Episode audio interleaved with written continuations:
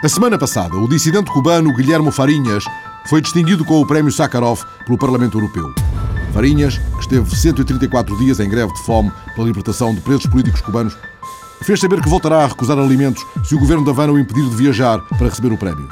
E António Guterres falou de um crime sem perdão. O tráfico de seres humanos rendeu o ano passado 2,5 mil milhões de dólares na União Europeia. O mais hediondo dos crimes que temos hoje.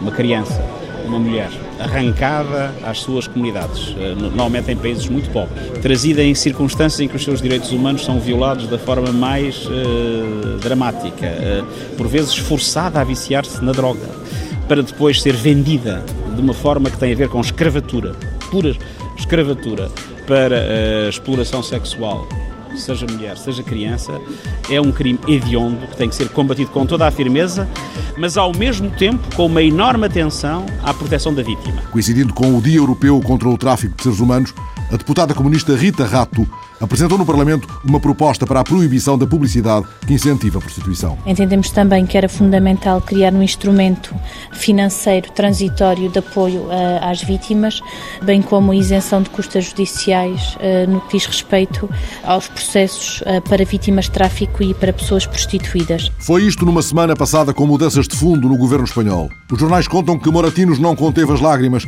ao abandonar o gabinete no Ministério dos Negócios Estrangeiros, agora ocupado por Trinidade Jiménez que transita da saúde.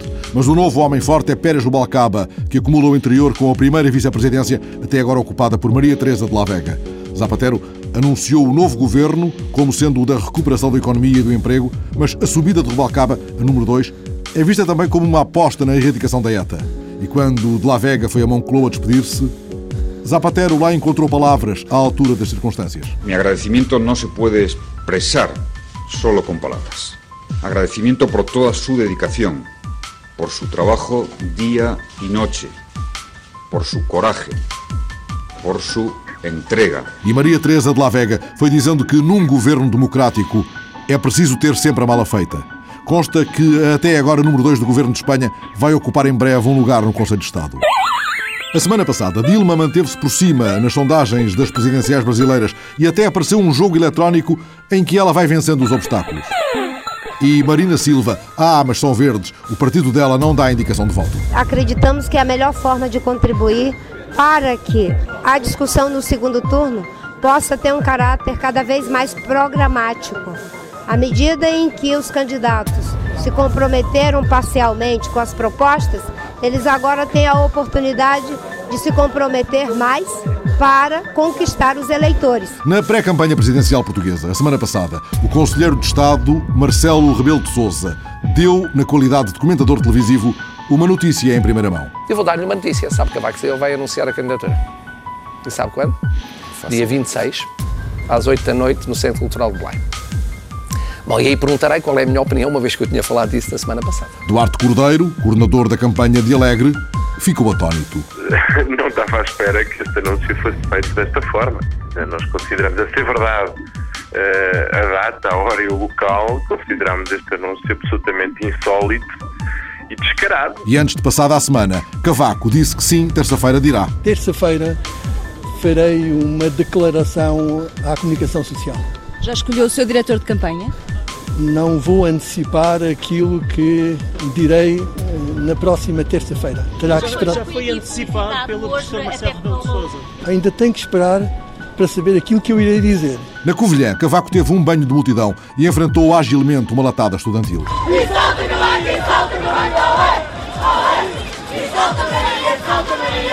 E desta vez Cavaco e Maria saltaram. Daqui a 5 anos e fui muito bem recebido. Recordo, ali dentro, num lado estavam as tunas, estavam muitos alunos que estavam lá em cima nas varandas. Não me esqueço, não me esqueço. Sabe, isto é como que o meu reencontro com, com a universidade.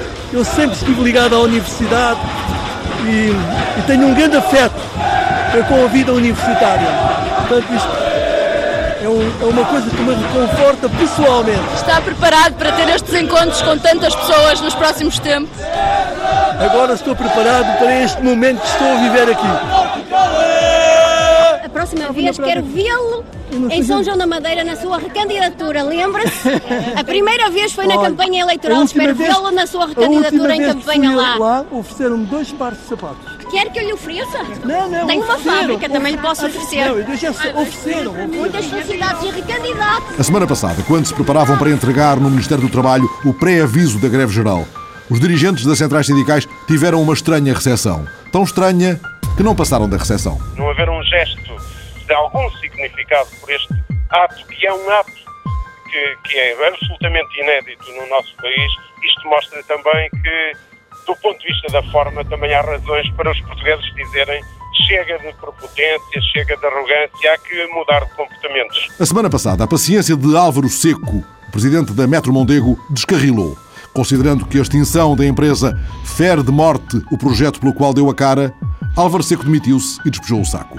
Mas Álvaro Seco não perdeu de vez a esperança em que a Metro Mondego possa renascer. A minha esperança é que daqui a alguns anos outros intervenientes mais responsáveis possam reverter a situação. Agora, com este governo e particularmente com este secretário de Estado, não acredito que isso aconteça. E infelizmente a única coisa que eu posso dizer às pessoas é que, tal como elas, eu me sinto razoavelmente enganado por este, por este governo. Foi isto na semana em que fiéis da Igreja de Campolide, de que o Estado se apossou há precisamente 100 anos, participaram de capacete na missa do Padre João Nogueira, também ele protegido, tal como o repórter Manuel Vilas Boas. Apesar da consciência do perigo que este templo corre, os cânticos desta missa do capacete 120, incluindo o presidente da celebração, ainda se fizeram soar aleluias arrancados às vozes dos fiéis.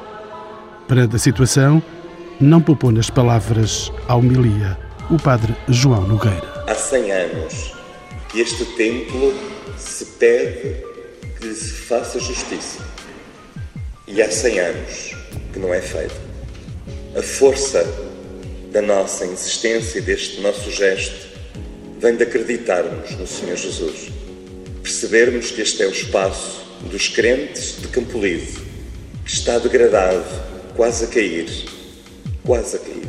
Não precisamos todos os domingos do capacete na cabeça, mas se calhar estamos próximos. Ainda a homilia, o padre João Nogueira não perdoou ao Ministério das Finanças a requerer agora 243 mil euros pela entrega do templo confiscado há 100 anos aos jesuítas. O Estado, que em princípio devia ser uma pessoa de bem, confiscou este imóvel há 100 anos, a custo zero, começou-nos por pedir 1 milhão e 200 mil euros para voltar à posse da paróquia ou da Irmandade. Depois de conversações, pede 243 mil euros. E nós achamos que o Estado, que nos tutela, sendo uma pessoa de bem, não pode lucrar com o imóvel que roubou e agora querer dinheiro. Um protesto inédito, pacífico, a pensar que é possível colocar a justiça também ao serviço da arte, expresso na igreja de Santo António de Campolite. O céu não lhes caiu sobre a cabeça, nem o teto, mas nunca fiando, na semana em que Lisboa acolheu o primeiro teste mundial do carro elétrico da Nissan, numa sessão no Museu de Eletricidade, coberta por mais de três centenas e meia de jornalistas europeus. O secretário de Estado, Carlos Zorrinho, garantiu que o orçamento do Estado para 2011 mantém os apoios à compra de carro elétrico, porque, ganhos ambientais à parte, os impactos na economia são consideráveis. O impacto que a substituição de importações de combustíveis fósseis na área dos transportes, que consome muitos combustíveis fósseis, vai ter na redução da nossa balança, do nosso déficit da balança de transações internacionais, vai nos permitir ter condições no país para poder manter muito mais os apoios sociais. Ou seja, este é o tipo de incentivos que multiplicam a capacidade que o Estado português tem de preservar o Estado Social. Mas o Orçamento do Estado foi o tema que ganhou as primeiras páginas a semana passada. Em sua defesa, Teixeira dos Santos sustentou, na entrevista à TSF e ao DN, a importância de um apoio sem meias palavras. O haver um apoio político claro e mais amplo do que o mero apoio do partido que suporta o governo ou de uma simples abstenção de outros partidos, acho que é um valor acrescentado que reforça a credibilidade desse programa de correção orçamental que consta do orçamento. E, portanto, e por isso, um e por isso eu acho, eu acho que temos que estar de espírito aberto a podermos eh, aceitar e acatar eh, sugestões que possam viabilizar um entendimento político. E se não houver entendimento? O dia em que o orçamento eh, seja porventura rejeitado, nós teremos de facto um agravamento profundo desta situação financeira que se traduzirá na uh, nossa incapacidade, quer do Estado, quer do setor bancário, obter financiamento uh, no exterior e uh, não ter financiamento é quase como não ter oxigênio na economia. Mas a semana foi passada num ping-pong de argumentos que fez temer o pior. Ângelo Correia não coincidiu com o líder no Conselho Nacional Social Democrata e fez um diagnóstico implacável. Na lógica meramente aparelhística do PSD, o PSD devia logo votar em abstenção. Por uma razão. Porque tem toda e mais alguma vantagem em deixar que seja o Partido Socialista expor-se. E expor-se porquê? Porque Sócrates, Sócrates é um grande artista. É mais que um artista, é um grande artista. Sócrates, com o aparelho comunicacional que tem, com a verve que tem, com a maneira como introduz as questões e as aborda, tem uma característica básica: não é facilmente destrutível pela oposição. A oposição, se quer um dia ser poder, tem de deixar que Sócrates se destrua a ele próprio. E só o faz, na lógica puramente partidária, se quiser, sem lógica nacional, é deixar o PS ficar. E Medina Carreira apresentou no Parlamento dados sobre o que considerou insustentabilidade do sistema. A partir de hoje ficam a saber que há estes números. E a partir de hoje, ou os contrariam, ou tomam medidas adequadas às circunstâncias. Porque o que tem estado a fazer é um engano à sociedade, é uma burla à sociedade. E o que vai estar em causa é o futuro dos nossos filhos, o futuro dos nossos parentes e dos parentes dos outros, que não vão ter as prestações sociais que pensam. Já Basílio Horta elogiou o orçamento, considerando que ele é até bastante modesto quanto às exportações. Este orçamento prevê um crescimento modestíssimo, 0,2%. Eu espero ainda que este orçamento seja modesto nessa previsão e possamos ir mais longe. Porque é um orçamento que assenta nas exportações. As exportações estão em 7,4, segundo o orçamento. Não é? Há pouco tempo o Banco de Portugal previa crescimento das exportações de 3%. Depois corrigiu para 5%. E agora corrigiu para 7,6%. Em valor real cresce em 9%, comparado com o ano passado cresce em 15%. Vamos ver. Na mesa foram estando as condições de Passos Coelho para viabilizar o orçamento. Seis propostas, seis pressupostos. Aumento do IVA apenas num ponto percentual, suspensão das parcerias público-privadas e das grandes obras, cabaz alimentar com IVA a 6%, deduções fiscais perdidas pagas em títulos do Tesouro, agência independente seguindo de perto a evolução das contas públicas e a verdade verdadeinha sobre o que se passou nas contas desde o acordo de maio. O PSD dava ao governo 10 dias para uma resposta e Miguel Relvas enlaçava os resultados do Conselho Nacional com a ideia de que cada dia é um dia. Foram aprovadas as, eh, os pressupostos globais e foram dadas de uma forma, foi dado por uma forma esmagadora à Comissão Política Nacional as competências, a competência necessária para poder eh, tomar uma, uma decisão até dia 29, ainda falta, ainda temos mais de, de uma semana. E entretanto, na noite de quarta, Pedro Silva Pereira e Pedro Passos Coelho parecia que trocavam argumentos, embora em canais televisivos separados.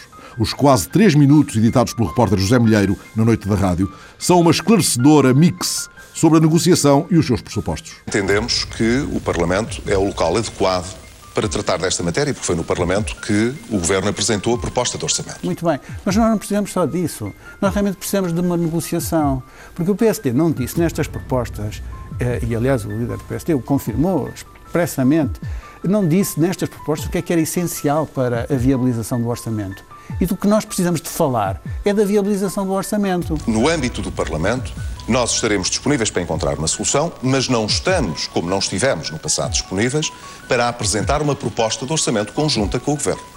Este orçamento, esta proposta de orçamento de Estado é do Governo, não é do PSD. O Governo, antes mesmo de entregar o orçamento, fez ao PSD uma proposta de uma negociação prévia. Nós, eh, durante todo este processo, assistimos a ameaças de demissão feitas pelo Primeiro-Ministro a partir de Nova Iorque.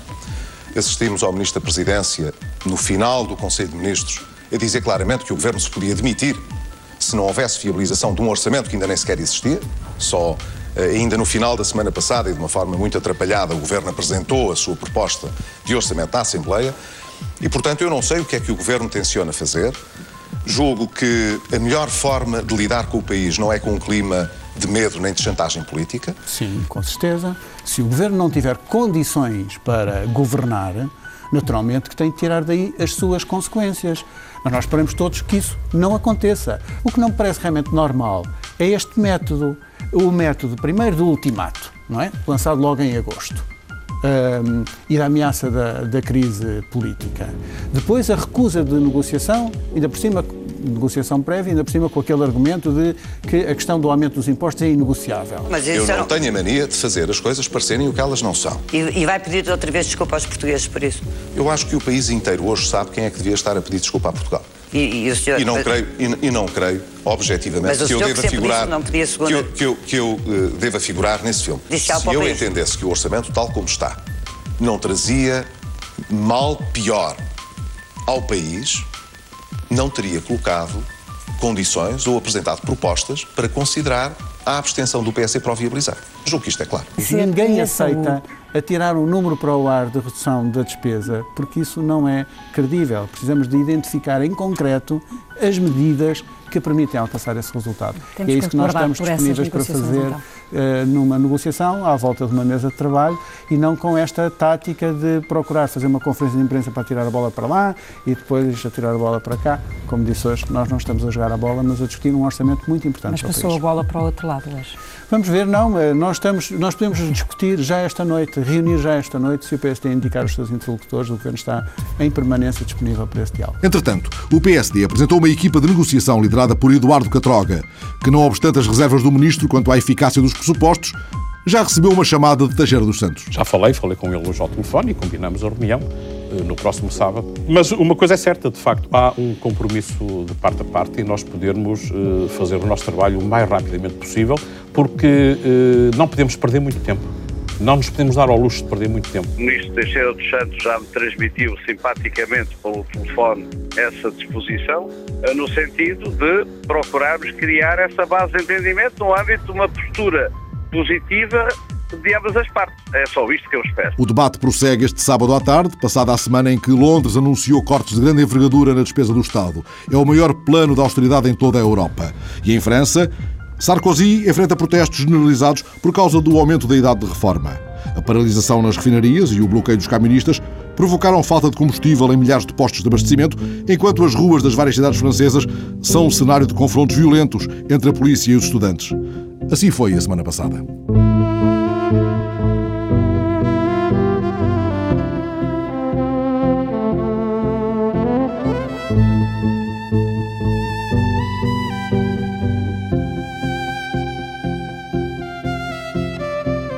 A semana passada, Sami Kamkar, um perigoso pirata informático, entretanto retirado das lides, deu, na sua nova qualidade de especialista em segurança informática, uma palestra no ISCTE, em Lisboa. Agora, Sami Kamkar anda em direção europeia, alertando para uma série de novos ataques descobertos que permitem obter, por exemplo, a localização de utilizadores de iPhone e dos mapas Google. Sami Kamkar falou com o repórter Ricardo Oliveira Duarte sobre as tantas vulnerabilidades da segurança informática nos nossos dias. Não há sossego no melhor aconchego do online. Sapatilhas de pano azuis já muito gastas, quase rotas, calças de ganga e uma t-shirt branca, o cabelo propositadamente despenteado, a barba por fazer. Ao olhar para Sami Kamkar e ao testemunhar a empatia ou a vontade com a plateia do auditório do Isqueté, a forma como comunica, vem imediatamente à ideia que nada, em Sami, bate certo com o estereótipo do rapaz que passa a vida agarrado ao computador, o chamado nerd.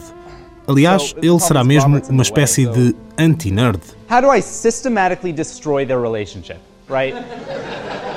Sammy Kamkar tem 24 anos e uma vida social intensa, como é normal em pessoas da idade dele, sublinha. Adora sair à noite com os amigos e atividades ao ar livre, mas ainda assim percebe muito de computadores, ao ponto de, em 2005, quando tinha 19 anos, ter criado um worm, uma espécie de vírus, um código malicioso que se espalhou pela rede social MySpace. Em menos de 10 horas, infectou mais de um milhão de perfis. Quando alguém visitava o meu perfil, adicionava-me como amigo e no perfil dele aparecia o texto Sammy é o meu herói. O que acontecia era que alguém que visitasse o perfil dessa pessoa também me adicionava como amigo e como herói. Isso chegou a um milhão de perfis de utilizadores do MySpace em menos de 20 horas. O algo presunçoso Worm, que continua a ser até hoje considerado como um dos que se espalhou mais rapidamente na história da informática, Divertiu bastante Sammy, mas não demorou muito até que a brincadeira saísse cara. O Tribunal de Los Angeles acusou-o de crime e, quando a polícia lhe entrou em casa, Pareceu uma cena tirada de um filme, ou melhor, de uma série. Eu não sabia nada sobre mandados de busca e essas leis, mas via muito o 24. E no 24 eles perguntam sempre: mostre-me o mandado de busca. Foi precisamente isso que me saiu da boca. Curiosamente, eles disseram que me mostrariam dali a pouco. Então, depois de alguma conversa, voltamos ao andar de cima da minha casa e eles já estavam a revistar tudo. Mostraram-me então o mandado e era claro que tinha a ver com o MySpace. Sammy tornou-se quase uma celebridade à custa do tal código malicioso, mas teve de pagar uma fatura elevada pelo atrevimento. Interestingly enough, it wasn't MySpace that came after me, but it was the US government. Curiosamente, não foi o MySpace que veio atrás de mim, foi o governo norte-americano. Uma das consequências foi que durante três anos não pude tocar em computadores. Para além disso, tive de cumprir mais de 700 horas de serviço comunitário e felizmente não foi nada relacionado com computadores, o que me permitiu alterar os hábitos. Basicamente, tive de ir apanhar lixo. A sentença acabou por lhe mudar a vida. Afastado dos computadores, diz que aprendeu a apreciar o que o mundo cá fora tinha de interessante para oferecer. Uh, no primeiro dia em que pude voltar a tocar num computador, saí de casa e fui comprar um. Visitei alguns sites de notícias, mas tudo aquilo começou a parecer-me muito estranho. Estar a utilizar o computador apenas para uso pessoal. Então desliguei-o e saí de casa para fazer outra coisa qualquer. Consegui manter-me longe dos computadores e fazer outras coisas. Ainda assim, o bichinho estava longe de ter morrido. Afinal, a relação com os computadores durava desde os 11 anos. O que me cativou e motivou na segurança foi no primeiro dia em que tive um computador. Fui até uma sala de chat e alguém me disse para sair dali. Eu respondi não. O que é que iriam fazer? Disseram que tinha 5 segundos para sair. Eu esperei e cinco segundos depois o meu computador bloqueou. Nesse momento fiquei com medo que o computador ficasse avariado para o resto da vida, mas por outro lado fiquei muito curioso. Como é que poderia fazer aquilo também? Foi aí que me interessei por segurança. Depois de ter percebido como quebrar as barreiras de segurança e ter cumprido pena por isso, Sammy Kamkar passou então a dirigir a ousadia e a curiosidade para o outro lado.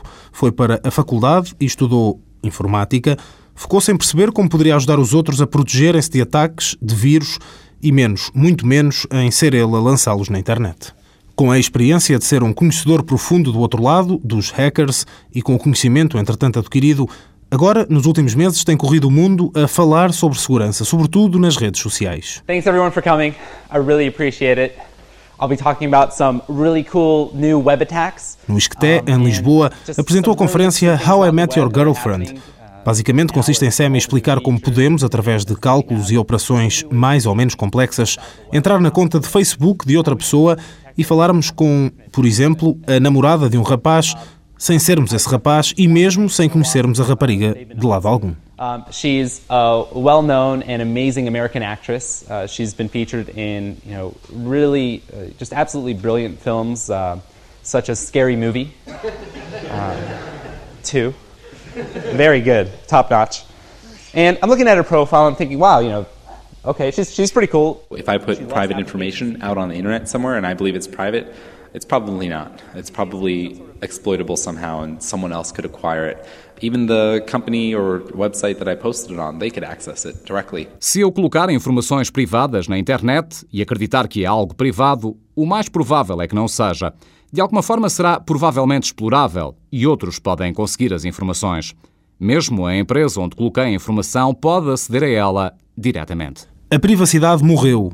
É assim que Sami Kamkar termina a conferência, mas antes, e não vai à justiça tê-lo como alvo novamente, deixa o aviso em tom bem disposto.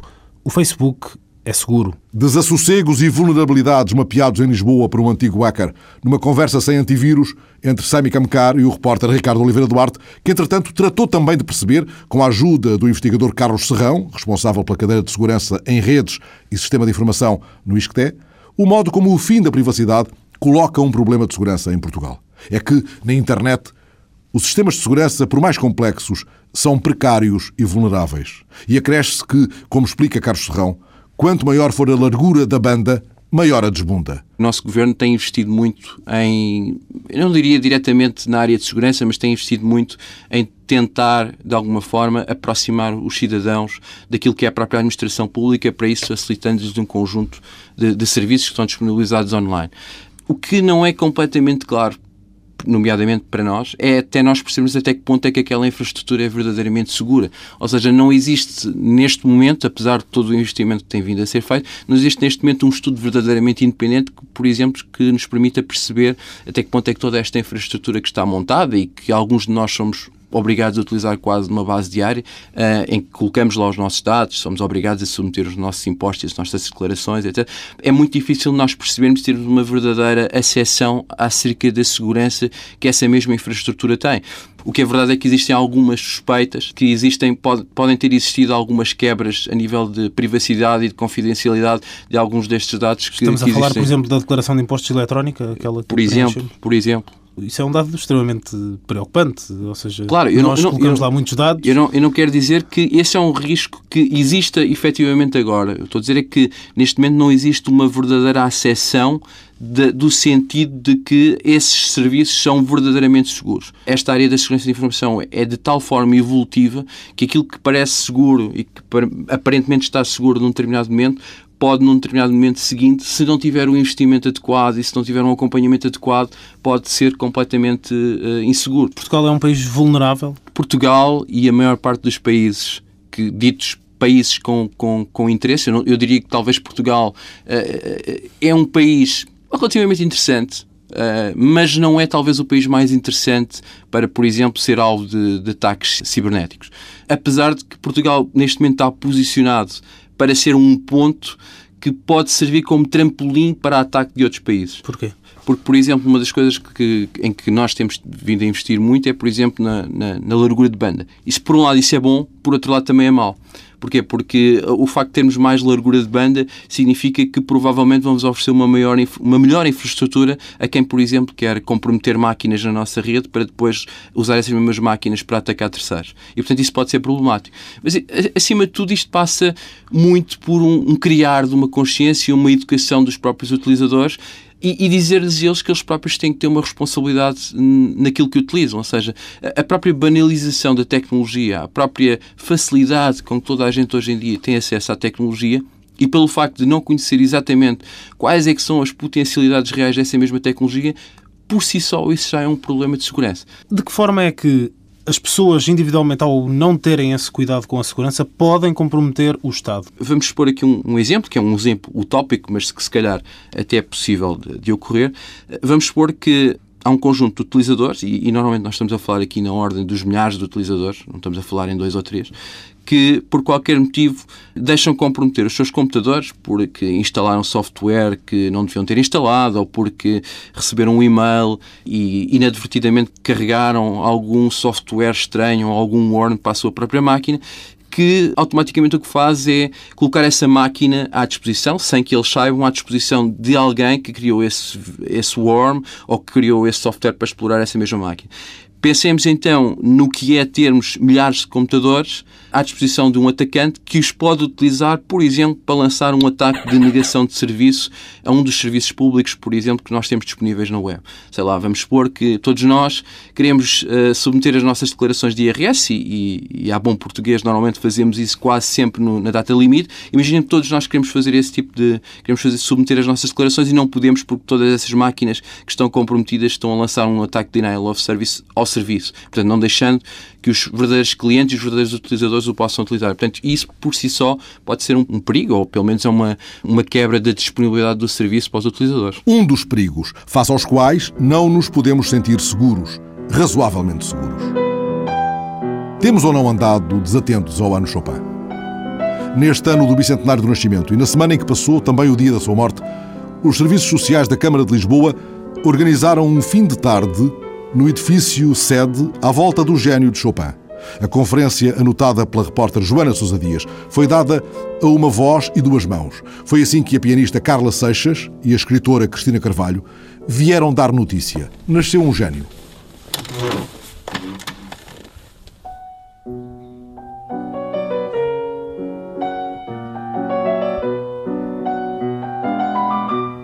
homem muito bonito, sempre muito bem vestido, muito elegante, com uns olhos cor de avelã, com um cabelo arruivado, com uma pele muito clara, com uma voz quase inaudível. Quem? Frederico. Frederico, Frederic, Frederic Chopin. A pessoa tem ideia de Chopin, era um apaixonado, era um, um doente de amor, e a pessoa imagina ao piano, lânguido, a tocar e tal, a chuva a cair, os trovões a rebombar, mas quer dizer, realmente, realmente é, é uma ideia que nós temos um bocado lírica dele, mas, mas era assim. Era assim na imagem, projetada na parede a preto e branco. Chopin pintado pelo amigo Delacroix. Ele está sentado ao piano e um bocadinho atrás dele está George Sand, que é aquela senhora com quem ele viveu nove anos. Quando eles se separaram, Eugène Delacroix ficou tão satisfeito com aquela separação, tão satisfeito que cerrou o quadro ao meio.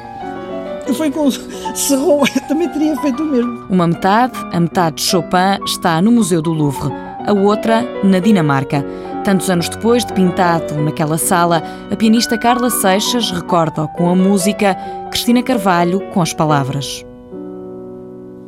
A primeira pessoa que lhe pôs as mãozinhas no piano foi a irmã, foi a Ludwika. Gostavam muito um do outro e, de facto, essa intensidade amorosa que eles tinham um com o outro durou até ao segundo final da vida dele. A Polónia, onde nasceu, o primeiro amor, o primeiro mestre. Ele teve a sorte do pai não o pôr a render, como foi o caso de Mozart. Porque Mozart era aquela genial criatura mas que o pai aproveitou, entre aspas, era como o pequeno Samuel, ou como é que ele se chama, que cantava. Quer dizer, há pais que pegam nos filhos e aqui vai disto, pronto. Chopin teve a sorte do pai e da mãe, nunca aconteceu tal. De Zelazov à Vola para Varsóvia, para Paris, de pianista a compositor a professor, Chopin deu apenas 30 concertos em público. Só e sempre a transpirar, sempre a suar, sempre a escorregar pela cadeira abaixo, porque ele detestava dar concertos em público, mas é que tinha pânico do público. E o que ele gostava realmente era de dar um recitalzito num salão dourado, em casa, dos seus amigos, dos seus inúmeros amigos, mas ele não gostava dos concertos em público e recusou muitos. E fingia constipações, e fingia resfriados, e fingia dores de cabeça, e escusava-se sempre que podia. Nunca faltou talento, nem amigos, nem paixões. A escritora Cristina Carvalho conta a história como se lá tivesse estado. O verão em que Chopin conheceu Maria Wojcinska. E encontraram-se num corredor, naqueles corredores que há, de terra batida, Tuvenã, como hoje se diz, realmente o Tuvenã é um, é um chão propício a encontros, eu, eu, eu acho, porque tem um caminhar e tem um, um assentar de pés e um barulhinho, é como o barulho da neve, o knirr, knarr, knirr, quando a gente pisa a neve, há barulhos que proporcionam encontros. Em 1836, Chopin conheceu a amante com quem ficaria mais anos. Jorge Sand. Ele, às tantas, chamava-lhe Maman Sand, chamava mesmo Mamã. E ela chamava-lhe nomes estranhos, Chopiné, Chip Chip, Mon Petit Oiseau. É, Mon Petit Oiseau ainda vá que não vá, não é? Agora, Chopiné. Separaram-se definitivamente em 1847. Dois anos mais tarde, Chopin morreu. Morreu um gênio. O gênio de Chopin, num fim de tarde em Lisboa, a semana passada, justamente no dia em que a russa Juliana Avdeeva venceu em Varsóvia o concurso internacional de piano Frederico Chopin. A pianista russa de 25 anos, que escutamos em fundo, precisamente na atuação que lhe valeu o prémio esta quarta-feira, recebeu uma medalha de ouro e um cheque de 30 mil euros. O concurso realiza-se de 5 em 5 anos, desde 1927. Juliana Avdeeva, a vencedora desta edição do Bicentenário, vai agora atuar com a Filarmónica de Nova Iorque. A semana passada ficámos presos à sua interpretação de Chopin. Alexandrina Guerreiro, Joana Sousa Dias, Ricardo Oliveira Duarte, Fernando Alves.